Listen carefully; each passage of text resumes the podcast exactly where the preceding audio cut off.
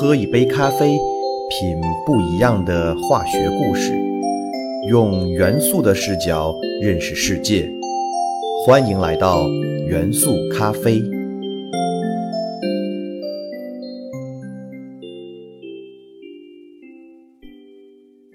大家好，欢迎收听元素咖啡，我是你们的老朋友老胡。老胡最近看到了一个让我既惊讶又欣慰的新闻，那就是有科学研究表明，地球上空的臭氧层在逐渐恢复，并且恢复的速度越来越快，预计到二零三五年就可以恢复到一九八零年的臭氧层厚度水平。我的天哪！从小就在学校里被老师教育说，由于人们的电冰箱中大量使用了氟利昂。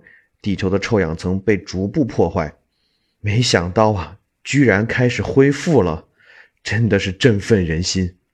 我想这件事情也会成为人类保护环境非常重要的里程碑事件，对人类的环保事业也是一种巨大的鼓励。既然这样，这期就讲讲臭氧层破坏的罪魁祸首——氟利昂中的核心元素氟元素吧。氟元素原子序数九，元素符号 F，位于元素周期表中第二周期第七主族。这是个什么位置呢？如果大家打开元素周期表，就会发现，抛开最右的一列零族惰性气体元素的话，氟元素位于元素周期表上最右上角的位置。这个位置将会给氟元素带来非常特别的性质，那就是它具有所有元素中最强的非金属性和最强的氧化性。那么，什么是非金属性呢？说白了，就是得到电子的能力。由于氟元素是第七主族中原子半径最小的元素，所以具有最强的夺电子能力，这样就使得氟气。可以和除了氧气、氮气和惰性气体以外的所有元素单质发生反应。如果氟气遇到了有机物的话，无论有机物是什么种类，通常都会发生爆炸。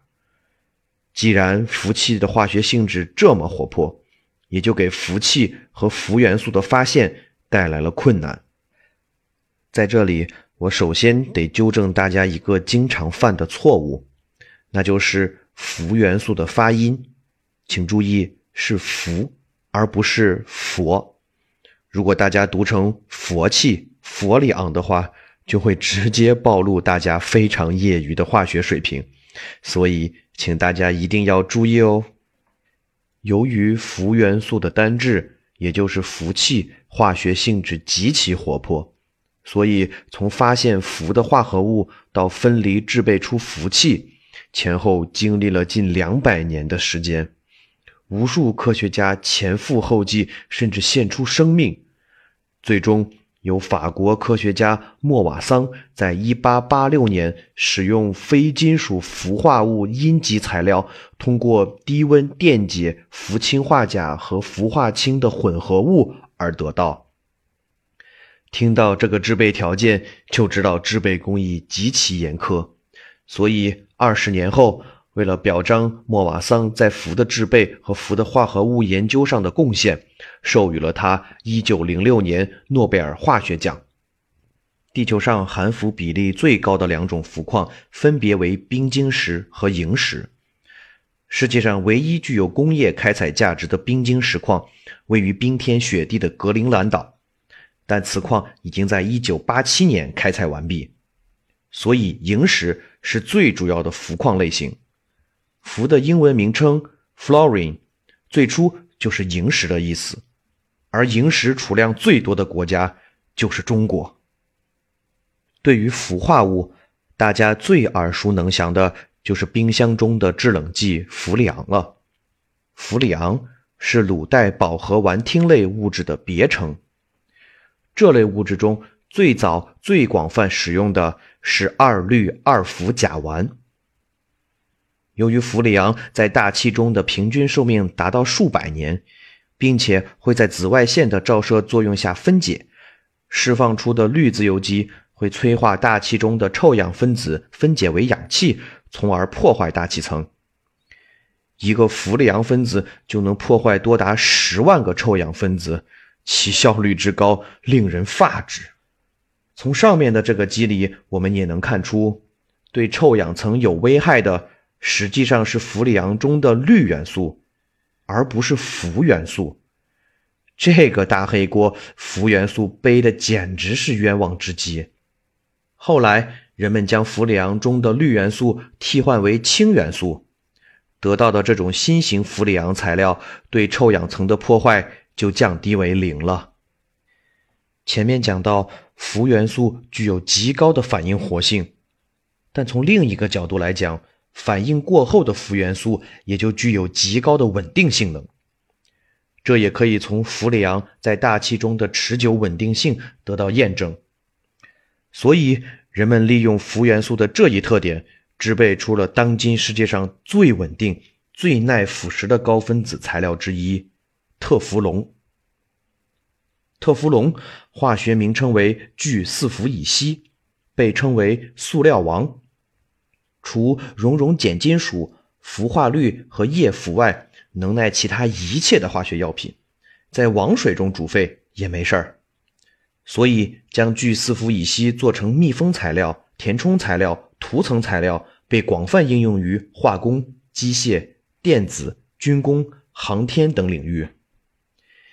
由于特氟龙稳定，表面能滴，对人体还没有毒性，所以人们利用这一特点，创造了一个惠及千家万户的发明——不粘锅。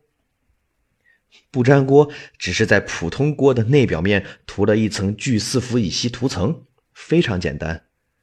所以，为了延长不粘锅的使用寿命，在这里一定叮嘱大家，使用的时候千万不要用铁铲炒菜，千万不要用钢丝球刷锅。说到氟元素，我们日常生活中经常能够听到，最好的牙膏是所谓的含氟牙膏。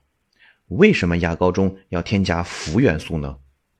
这是因为牙齿的主要成分为含钙的羟基磷灰石晶体，氟离子会倾向于嵌入这种含钙晶体内，使晶体结构更加稳定，同时还能促进已经被破坏的晶体中钙元素的沉淀，从而实现牙齿的加固和修补。甚至美国曾经在不少地方的饮用水中人工添加氟元素。从而降低该地区人们龋齿的发病率，但是对于牙齿尚未长全的低龄儿童来说，却不适合用含氟牙膏。这是因为氟元素会打乱牙齿中羟基磷灰石晶体的形成，从而使牙齿的晶体结构出现缺陷，严重的会影响儿童牙齿的健康发育。因此，含氟牙膏不适合给六岁以下的孩子用。这一点。家长要尤为注意。氟元素作为非金属性最强的元素，它的无氧酸，也就是氢氟酸，却是个弱酸。但是氢氟酸却极具腐蚀性。氢氟酸最艺术的使用方式，就是可以在玻璃工艺品上刻出各种美丽的图案。实际上，就是氢氟酸可以和玻璃的主要成分二氧化硅进行反应。生成挥发性的四氟化硅气体和水，从而实现在玻璃上作画的梦想。虽然氢氟酸酸性弱，但是将氢氟酸和五氟化铝按照一比一的比例混合，将会得到酸性超过浓硫酸十亿倍以上的超强酸。氟元素在医药领域也有多种个性化的用途，例如。诺氟沙星是一种常用的治疗腹泻和泌尿系统感染的非处方类消炎药物。氟尿嘧啶是一种水溶性的抗癌药物，而氟氟沙明则是一种临床上治疗抑郁症及强迫症的精神类疾病药物。如果我们将结构类似于聚四氟乙烯的氟碳类化合物做成微乳液。我们就得到了未来最有可能成为医用人造血液的材料——氟碳超微乳剂。这种乳剂具有良好的携氧能力，氧气溶解度是水的二十倍，比血液还要高两倍，并且能够通过被动扩散的方式运输和释放氧气，从而实现血液运氧的功能。这种血液不分血型，如果真的在临床上推广使用，我们以后可能就再也不用献血了。臭氧层孔洞减小的确是一个振奋人心的消息，但是美国主动退出巴黎气候协定，也显现出人类保护环境的道路依然充满艰辛。保护环境贵在持之以恒，在没有第二个地球可供人类选择之前，人类的环保事业永远在路上。